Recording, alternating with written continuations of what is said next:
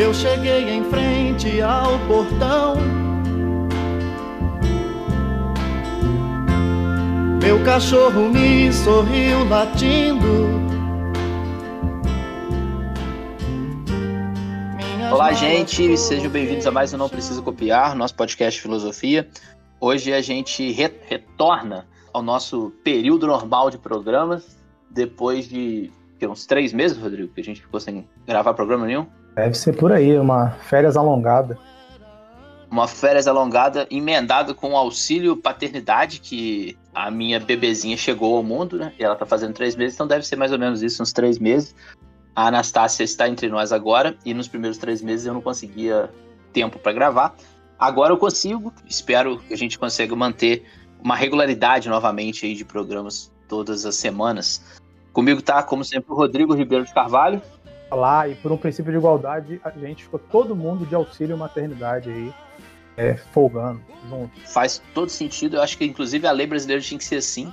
O círculo social da pessoa tira o auxílio maternidade junto com a pessoa para ajudar na criação da criança, que funcionaria o estado bem melhor. Então, né, aquela adaptação dos primeiros meses precisa disso aí. Exatamente. Todo mundo em casa. Mas enfim, hoje a gente volta a tratar dos assuntos do PET. O PET desse segundo bimestre veio falando do terceiro ano, né? Ele veio falando sobre filosofia política e foi um PET que melhorou bastante a qualidade porque ele tem um tema só e vai tratando temporalmente esse tema. Então ele fala só sobre filosofia política, um, uma semana sobre Platão e Aristóteles, outra semana sobre filosofia medieval e assim vai. E a gente vai, a gente já gravou a grande maioria dos temas que estão lá, né? Mas de qualquer forma, a gente vai gravar esse de política de Aristóteles porque esse é um dos temas que a gente não gravou, correto? Exatamente, é isso aí. E vamos gravar semana que vem um sobre o liberalismo clássico também. Apesar da gente ter um programa sobre o contratualismo que fala do Locke, mas o Locke divide o seu protagonismo no programa com o Hobbes e com o Rousseau. A gente vai gravar então um só com é, liberalismo clássico, passando por Locke, Hume, mais Mandeville, Tocqueville e Mill. Acho que vão ser esses, né? Adam Smith. Adam Smith você falou? Aham. Uhum.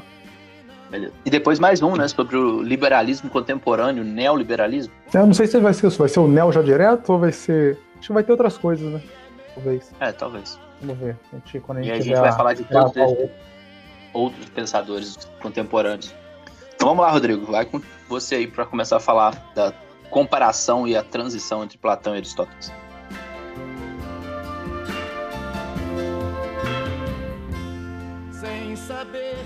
Então, geralmente, quando. Acho que todo mundo, não posso falar só a gente, mas todo mundo, quando dá uma aula de filosofia política, como o Pet está se propondo, né?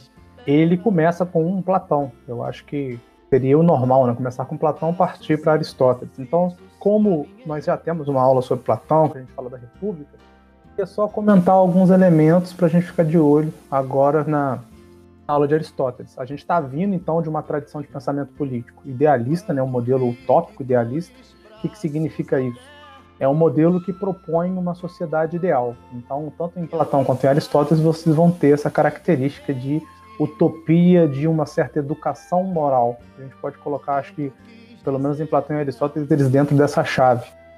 É algo que, se vocês ouvirem um episódio de Maquiavel, vocês vão ver que vai ficar absolutamente distinto, porque lá o modelo idealista é substituído por um realismo e o, a ideia de moralidade é totalmente separada. Então, a lógica da política, as leis da política vão ser autônomas frente à moral, o que não acontece no modelo tanto de Platão quanto de Aristóteles. Então, a primeira coisa que eu queria falar era sobre isso, sobre essa chave de leitura que o pensamento de Platão e de Aristóteles estão colocados.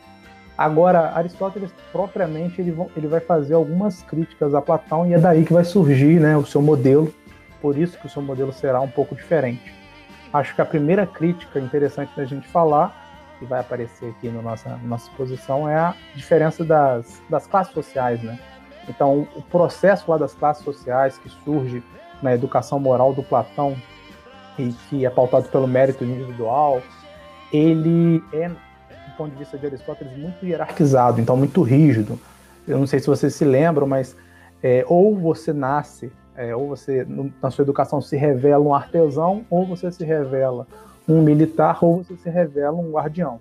o tempo de formação, cada um vai ter um tempo diferente, mas o fato é que uma vez artesão, para sempre artesão, uma vez militar, para sempre militar, e uma vez guardião, para sempre guardião.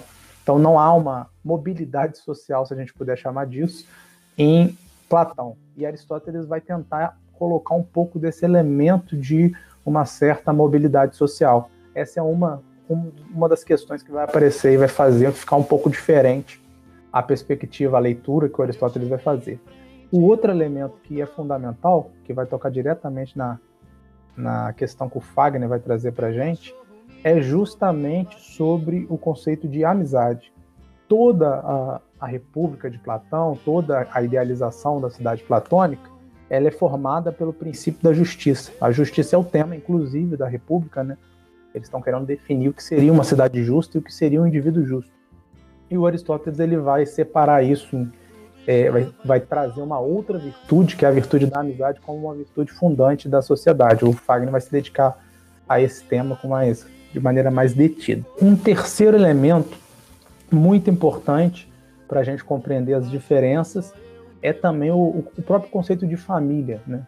que é um conceito central em Aristóteles, na, na, organização da sociedade em Aristóteles, e que vai ser um conceito de discordância com Platão. Não sei se vocês se lembram também, Platão queria retirar as crianças da família e colocar naquele processo educativo.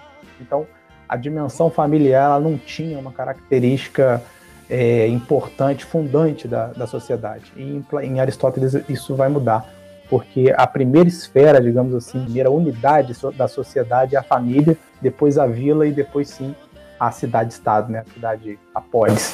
Então essas, essas três características são o que eu penso, assim, elementos de diferença que vão motivar um modelo político, né? uma organização, um pensamento político um pouco distinto. Agora, aquela ideia é, que está presente em Platão e também é mantida em Aristóteles de finalidade, né? a finalidade da, sociedade, da organização do Estado ser uma vida saudável e feliz, isso e justa, né? Isso vai estar, tá, isso é um, um contínuo. Então a gente não precisa se preocupar muito com isso, porque isso não vai ser uma diferença. Eu acho que é isso. Você adicionaria alguma coisa antes de começar, Fábio? É, eu acho que os dois também têm alguns pontos em comum, né? Como críticas aos modelos existentes, né? De aristocracia, é, monarquia e democracia e uma, uma adesão pelos dois lados de uma proposta mais voltada para a aristocracia, nos dois casos. Quando eu for falar dos modelos, eu vou até problematizar essa, essa questão, porque me parece que o, o grande problema não é para Aristóteles, né, especificamente, não é o modelo em uhum. si, mas sim é, qual é a finalidade que está sendo colocada em pauta. Né? Aí a gente vai ver lá nos, nos diferentes modelos como que ele mostra que, na verdade, existe uma virtude, existe três modelos virtuosos, não é apenas um, né? Três modelos uhum. viciosos. Mas aí a gente guarda para a vinda.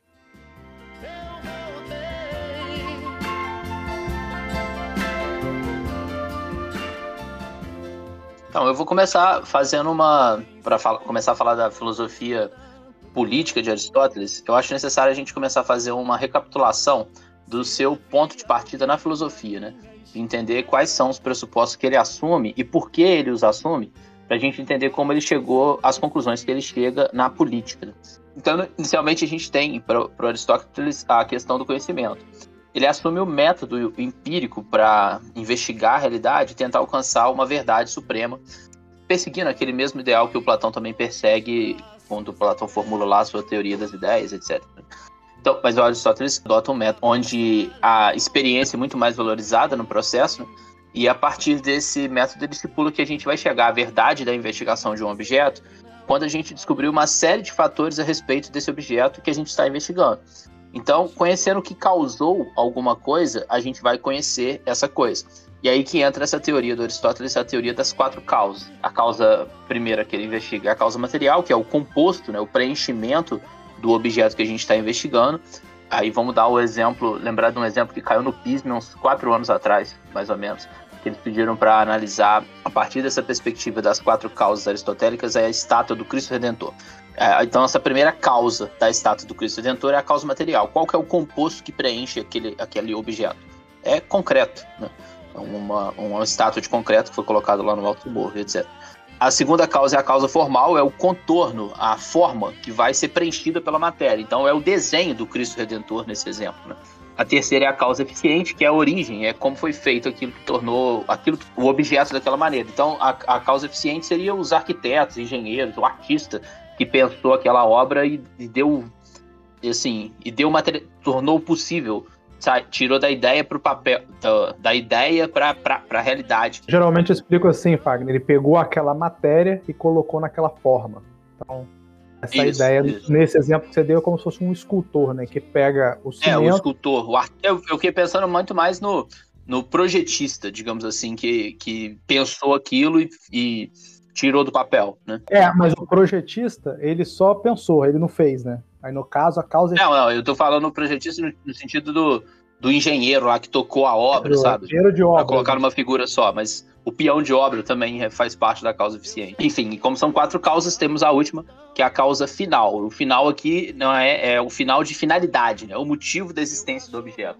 Ah, no caso do exemplo do Cristo, é atrair turista, celebrar o cristianismo no Brasil, é, reverenciar a figura do Cristo e, e, a, e do Cristo Redentor, né, de redimir os pecados, etc. Então, para você pode você pode analisar qualquer objeto que você está investigando a partir dessas quatro causas. Quando você consegue absorver essas quatro causas, consegue entender quais são as quatro causas da coisa que você está investigando, você está conseguindo chegar o mais próximo possível da substância dessa coisa, entender melhor o conhecer melhor a, o objeto que você está investigando. Para as investigações práticas, que é a que a gente está tratando aqui, ou seja, aquela parte da filosofia que investiga as ações e as organizações humanas, nos interessa muito mais pensar na causa da finalidade, no motivo para a existência de certos comportamentos e organizações, do que na sua causa formal, material ou eficiente essas investigações seriam, é, nessa, nessa perspectiva aqui, muito mais investigações científicas, né? Enquanto que a, na hora que a gente pensa a finalidade da existência, a causa final dessas coisas, a gente está partindo para uma investigação muito mais filosófica e esse caminho que o Aristóteles traça. Então, no início da investigação ética do Aristóteles, ainda quando ele está tratando do comportamento humano em si, não no comportamento político, né? ele procura entender qual é a finalidade da vida humana. E ele chega à conclusão que a nossa finalidade é a felicidade, né? Todas as nossas ações caminham para a felicidade. E o Aristóteles já admite que a felicidade assume diferentes conceitos para diferentes pessoas.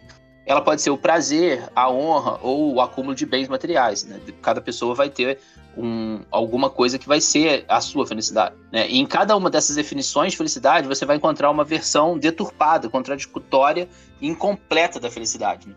A felicidade verdadeira para ele é a característica que torna os seres humanos verdadeiramente humanos, ou seja, aquilo que distingue o ser humano dos outros seres, né? que ele postula que essa característica é a capacidade de melhorar, de se aperfeiçoar. É essa capacidade que só é possível com a razão, com a inteligência. E é somente agindo como um animal racional que o ser humano será completo e será cada vez mais humano, vai estar satisfazendo mais a sua essência. Ele consegue, agindo racionalmente, agindo com a característica que o distingue dos outros seres, melhorar até o ponto de alcançar uma melhor versão de si mesmo. E é nesse ponto que entra a política. Essa vocação que o ser humano tem para o aperfeiçoamento de si em direção a uma perfeição é algo difícil de ser alcançado e exige bastante esforço do sujeito que adere a essa prática. Né? Mas o aperfeiçoamento do conjunto de seres humanos que compartilham o mesmo conjunto de princípios é muito mais difícil. E esse aperfeiçoamento, essa busca pela melhoria contínua, é uma demanda da própria racionalidade humana, né? É a própria racionalidade humana que estimula você a buscar essa melhoria contínua, esse aperfeiçoamento. E a razão que move o ser humano para o aperfeiçoamento da comunidade, e não só dele mesmo, é que, é que em que ele está inserido, é a razão que, que impulsiona ele para esse esse aperfeiçoamento, né? Então, quando esse aperfeiçoamento é feito de maneira racional, ele está no caminho certo, né? E essa é a porta de entrada para falar da política aristotélica, né? É essa motivação de se aperfeiçoar que faz o ser humano entrar na política. Ele que faz ele querer que a, a comunidade com a qual ele faz parte se aperfeiçoe, melhore e se torne a versão mais perfeita de si mesmo. Só que aí já começa alguns pontos contraditórios, é, contraditórios assim, né, polêmicos da filosofia política do Aristóteles, e ele não considera que todos os seres humanos estão aptos a participar dessa tentativa constante de melhoria da cidade. Para ele, do mesmo jeito que na esfera pessoal, alguns humanos preferem buscar a felicidade no prazer, na honra ou na riqueza, por, por isso que para ele alguns seres humanos não vão estar tá aptos a buscar o aperfeiçoamento da cidade, a participar da política, porque eles colocam o seu princípio de ação nessa busca de felicidade, no prazer, na honra ou na riqueza. Então, para ele, todo ser humano é um animal racional e um animal político, né? E nesse sentido, ele quer dizer que o ser humano tem uma forte tendência a se organizar politicamente em sociedade. Político aqui diz respeito não ao sentido que a palavra tomou nos dias de hoje, de uma política partidária, sumariamente democrática, nada disso. Política aqui quer dizer que a sociedade tende a estabelecer critérios para a administração do seu próprio funcionamento. É isso que é fazer política para ele, é você estabelecer critérios para o funcionamento dessa, da, dessa, dessa sociedade. Né? E, no entanto, embora todos os seres humanos sejam animais políticos, nem todos eles o Aristóteles considerava como cidadão.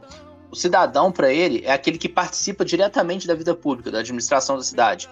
Então, no contexto grego, né, é aquele que participa das assembleias, que opinava, que, que participava, que se candidatava, que dava, que fazia propostas, que votava, que debatia. É, é aquele que está te, tentando trazer para um cenário atual, para Aristóteles, só é cidadão aquele que se envolve com a política partidária, com que não se limita só ao seu papel na sociedade, é um mero espectador, né? É, não é necessariamente um político, um político de carreira, né? Um deputado, vereador, etc. Mas é também um militante de um partido, um sujeito que participa dos conselhos municipais, que se envolve na administração pública. Para ele, só esse tipo de gente que seria necessariamente o cidadão. Então, no cenário grego, não eram os cidadãos os artesãos, os camponeses, os escravos.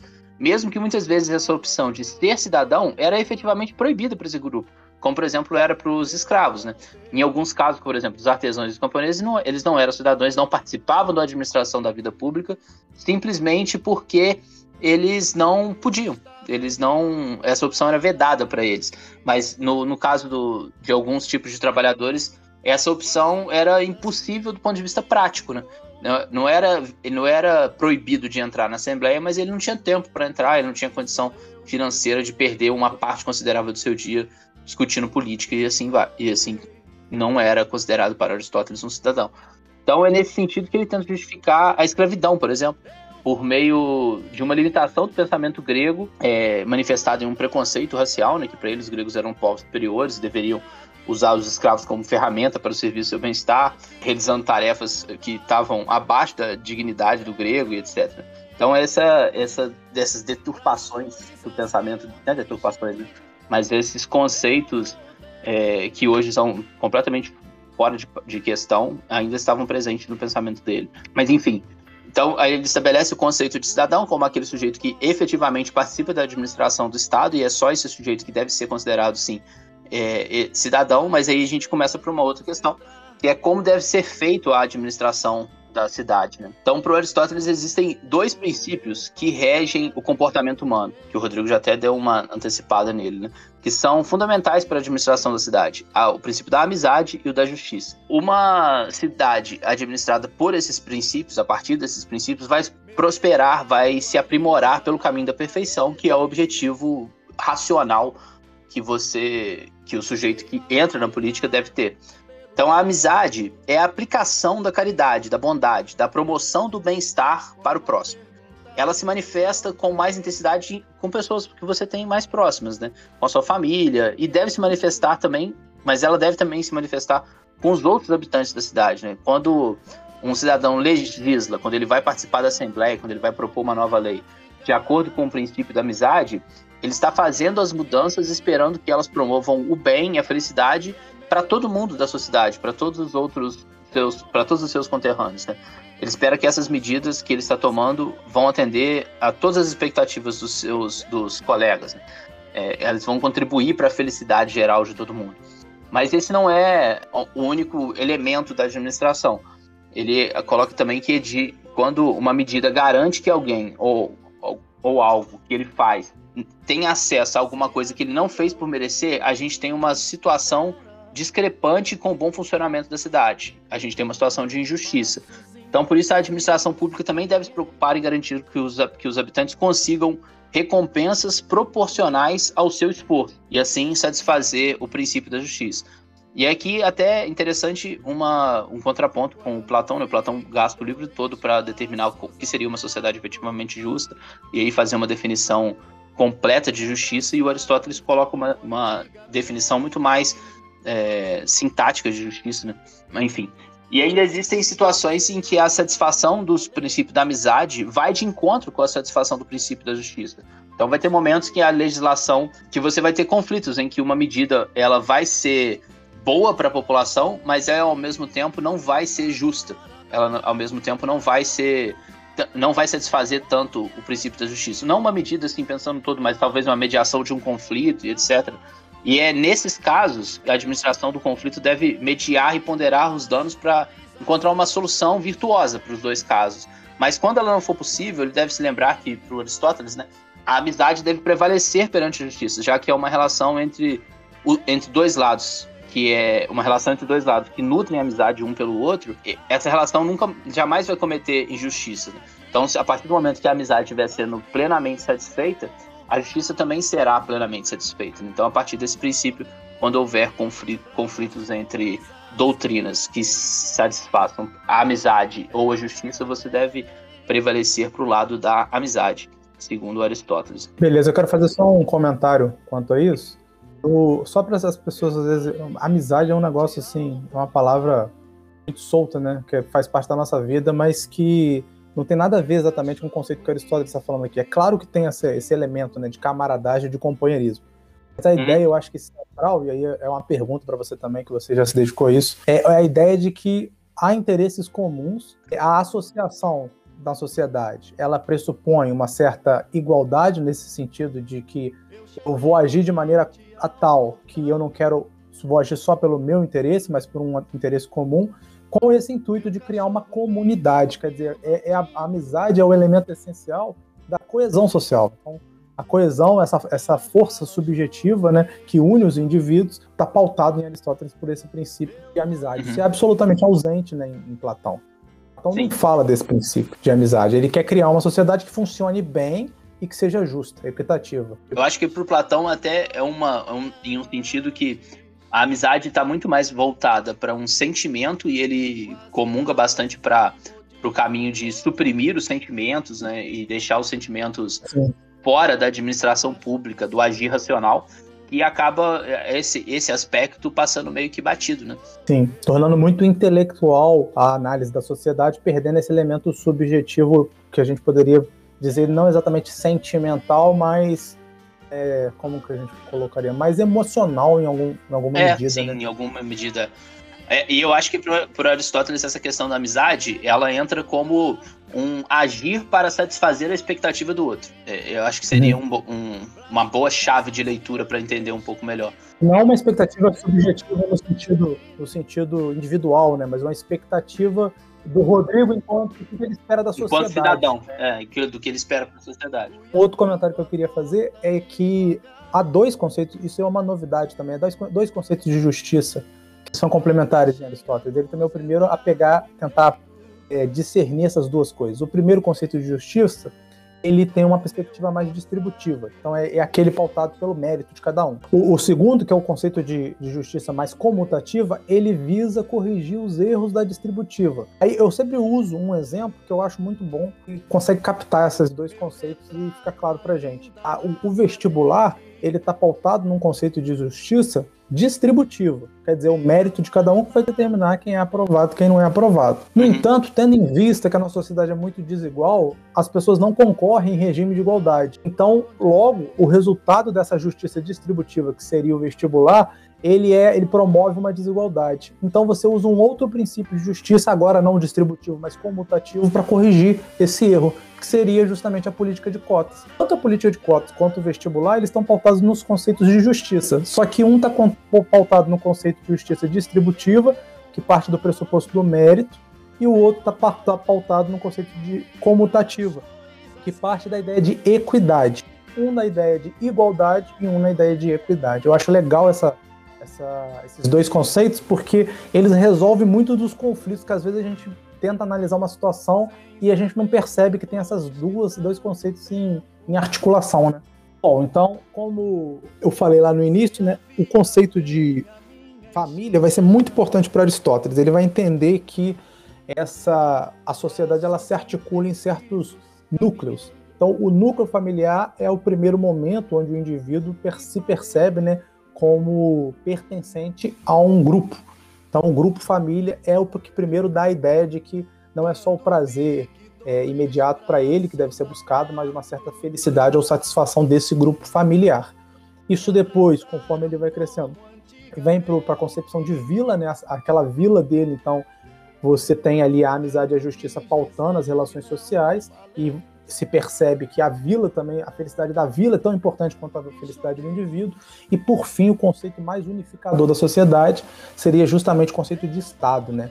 No caso deles, a cidade-estado, então a, a gerência pública da cidade seria essa síntese máxima da sociedade que seria responsável por promover a boa existência, a felicidade, né? todos os as necessidades, suprir as necessidades que uma vida boa é, compõe né, o que seria uma vida boa.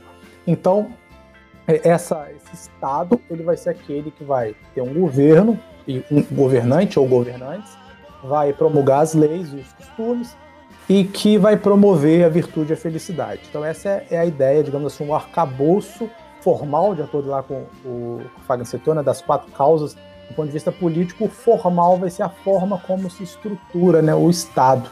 E aí a gente tem a bola exatamente dos, das constituições e formas de governo. Aristóteles foi bastante famoso por analisar e comparar constituições.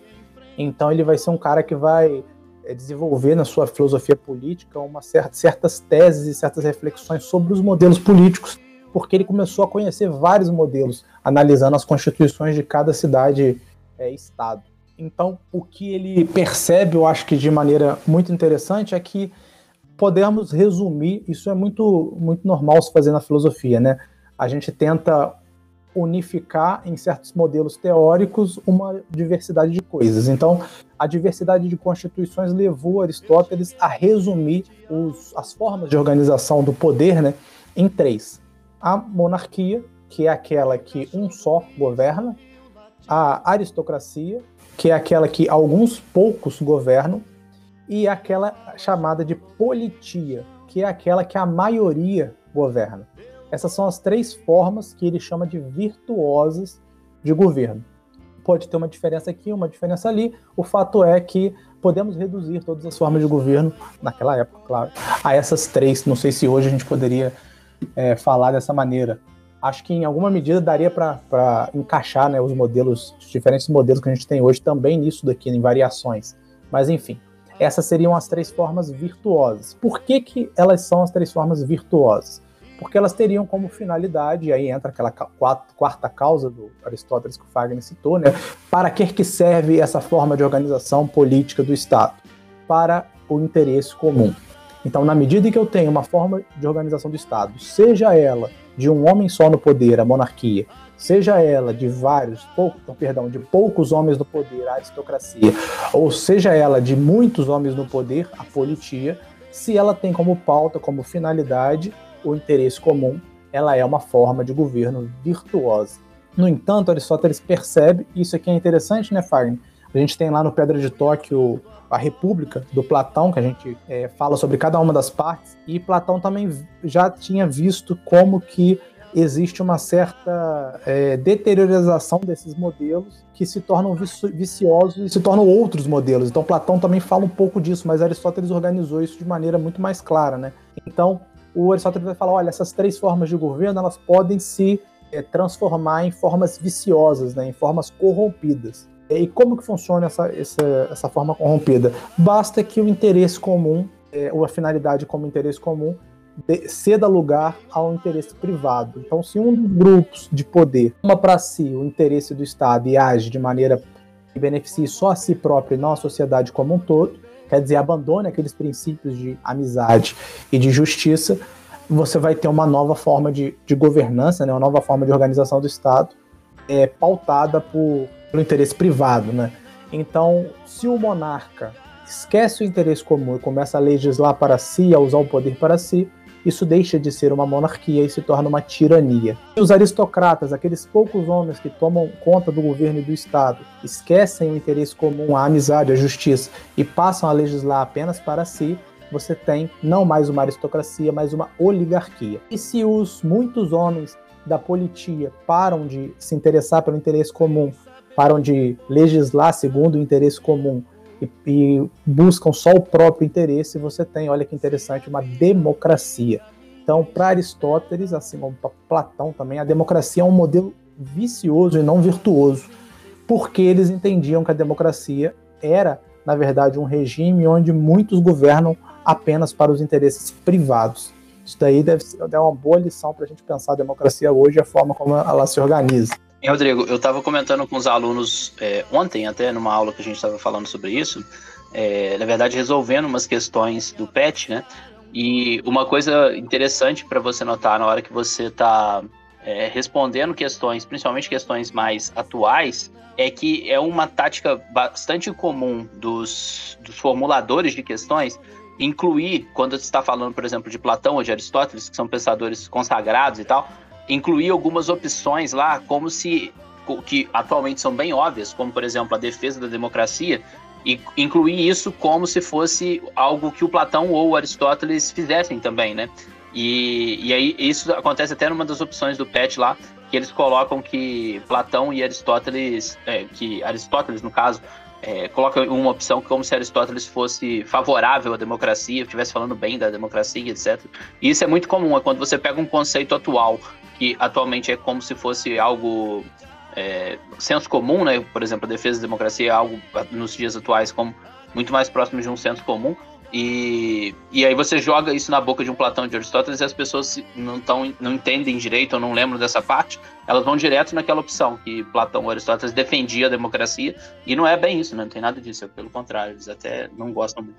O, o ponto que eu comentei com você antes, Wagner, é hum. que para Aristóteles, ele não, não está defendendo literalmente um, um desses três modelos virtuosos, a monarquia, a aristocracia ou a politia ele vai dizer, em certa medida, que, ele, que independente da forma de governo, se ele exerce o poder, né, se ele exerce a virtude, é, se aqueles que estão no poder estão exercendo a virtude são os mais excelentes, está tudo certo. Então, a grande questão de qual modelo adotar vai depender da configuração daquela sociedade. Então, se a sociedade tiver apenas um cara que se destaca muito na excelência e na virtude, esse cara, então, essa sociedade pode ser uma monarquia porque ela tem um cara muito excelente. Mas se ela tem várias pessoas muito excelentes que não, não que se destacam, talvez a aristocracia seja mais adequada a ela. E se ela tiver, e aí o que ele acredita, né, que a, a, a Atenas tem uma qualidade de homens públicos muito grande, uma quantidade eh, relativamente alta, então ele acha que a politia pode ser o melhor sistema, porque a virtude, o interesse comum, a amizade e a justiça será praticada por esses, essa quantidade, né, grande quantidade de homens. Então, é, esses são os modelos. No entanto, às vezes a gente se pergunta, mas como seria a organização da sociedade? É, em Aristóteles a gente vai ter um pouco diferente. Lembra que eu comentei que ele, ele vai criticar a, o excesso de hierarquização da sociedade? Então ele vai, ele vai falar sobre seis classes diferentes. Vai falar dos cultivadores, aqueles que vão mexer com a, com a terra né, e fornecer os alimentos para a sociedade. Ele vai falar dos artesãos, assim como Platão falou, né? pessoal que mexe com os instrumentos, com as manufaturas. Guerreiros, era isso que eu queria lembrar, Fábio. Dos guerreiros, que são aqueles que defendem a cidade do inimigo. Os comerciantes, aqueles que produzem a riqueza. Os governantes, aqueles que vão decidir sobre o bem comum e as leis. E, por último, os sacerdotes, aqueles que se ocupam do culto. É uma categoria que também não, não existia na sociedade ideal platônica. Então, vai, vão ter essas seis categorias, só que vai ter uma certa diferença porque lembra que o Wagner falou que cidadão são só alguns, não vão ser todos os membros da sociedade, são só aqueles que se envolvem diretamente? Então, tanto os cultivadores, quanto os artesãos, quanto os comerciantes, eles são três classes que precisam se dedicar 100% do tempo à sua atividade. Tendo em vista isso, não lhe sobra tempo para se ocupar do, do interesse público. Então, o interesse público ele ficaria na mão dos outros, das outras três classes, né? os sacerdotes, os guerreiros e os é, é, governantes. Então, é, inclusive a própria instrução, que era um elemento central em Platão, em Aristóteles, ela não vai atingir todas as classes como atingiu em Platão. Só esses três vão ter essa instrução diferenciada, os outros vão aprender, vão ter instrução só na sua, no seu ofício, né? Os cultivadores no, no, no cultivo da terra, os artesãos com seus, suas manufaturas e os comerciantes, né, com a, o próprio comércio, nas né, lógicas da produção de riqueza. Então essa vai ser uma característica, a, a sociedade vai ter mais, mais classes. E a, onde que está então a, a possibilidade de ascensão ou de modificação de classe? O Aristóteles vai ser um cara que vai pensar muito na natureza das coisas. Então ele vai falar, olha, é da natureza do jovem o vigor, a força, o ímpeto. Então, assim como é da natureza do jovem isso, e é da natureza do velho ter mais sobriedade, ter mais calma, mais tranquilidade, é, essas duas naturezas têm que ser aproveitadas pela cidade. Então, quando você é jovem, você tem que ser, os jovens têm que ser aqueles que prestam o serviço militar dos guerreiros, porque eles têm o, a preparação física e a força e a vigor para isso. E quando ele vai se tornando mais velho, eles ficam mais aptos, mais sábios, mais ponderados a se tornarem governantes. Então, o, vamos, nós vamos ter aqui três classes que são ocupadas, que podem ser ocupadas por um mesmo membro, que no início de sua vida é guerreiro, depois, quando fica mais velho, se torna governante, e no fim de sua vida se dedica ao culto, né, se dedica aos deuses, vira um sacerdote. Então, o Aristóteles, apesar dessa mobilidade social não estar presente em todas as classes, e apesar da, da formação é, intelectual não estar presente em todas as classes, há essa diferença, né? há essa, há, ele abre essa possibilidade que não existia em Platão.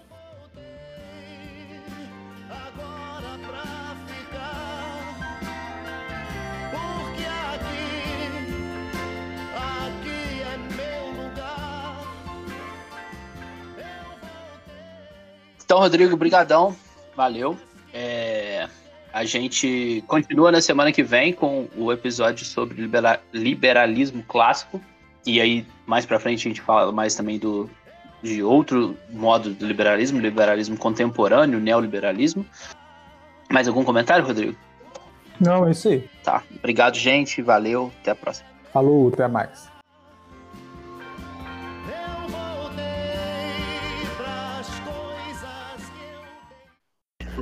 É, a gente tem que lembrar também que o Aristóteles falava, por exemplo, em defesa da escravidão, que é uma ideia completamente incompatível com a, com a ideia de democracia. Invasão é golpe, hein? E pior que ele invade, ele invade com o microfone ruim ainda pra gente. Invade com o microfone ruim, e fala uma coisa que eu já falei. E... Já falou? Eu não tava aqui errado. antes, não sei. Tudo errado. Só passando para ver a qualidade do programa aí, porque eu tenho que mandar para meus alunos. Quero um serviço bem feito. Quero mandar porcaria, entendeu? Ah, comenta lá no site então, se estiver achando ruim, que aí já dá Vou, um. vou comentar. Qual que é o site mesmo? É isso, isso. Qual que é? Site. Eu não lembro o nome do site. Era, eu lembro que era uma coisa muito boa. Era. Como é que é? Simpósio das Luzes. Simpósio das Luzes, Como você beleza. esquece um negócio desse? É um nome muito importante, eu acabei esquecendo. Mas é isso aí, vou comentar lá. Falou, gente. Abraço. Falou.